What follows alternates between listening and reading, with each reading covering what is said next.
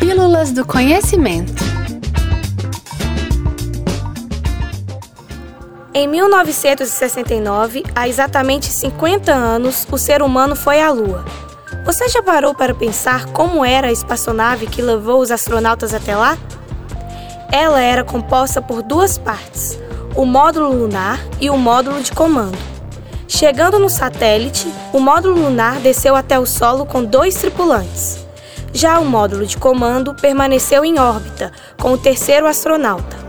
Essa espaçonave já tinha sido testada nas missões anteriores, Apollo 9 e Apollo 10.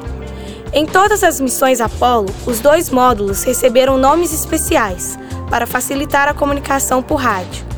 A maioria das cápsulas foram batizadas com nomes divertidos. Na missão Apollo 9, o módulo de comando foi chamado de Gumdrop, que significa goma de mascar em inglês. Durante o embarque, ela foi embrulhada em embalagens azuis, lembrando chiclete. Já o módulo lunar recebeu o nome de Spider, pois lembrava uma aranha gigante.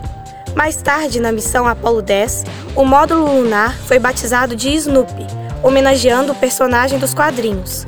O módulo lunar estaria snooping, bisbilhotando em inglês a superfície lunar. O módulo de comando ganhou o nome de Charlie Brown, companheiro de Snoopy. Gosta de curiosidades sobre astronomia? Visite o Espaço do Conhecimento UFMG na Praça da Liberdade. Para mais informações, acesse www.ufmg.br barra Espaço do Conhecimento sem cedilha.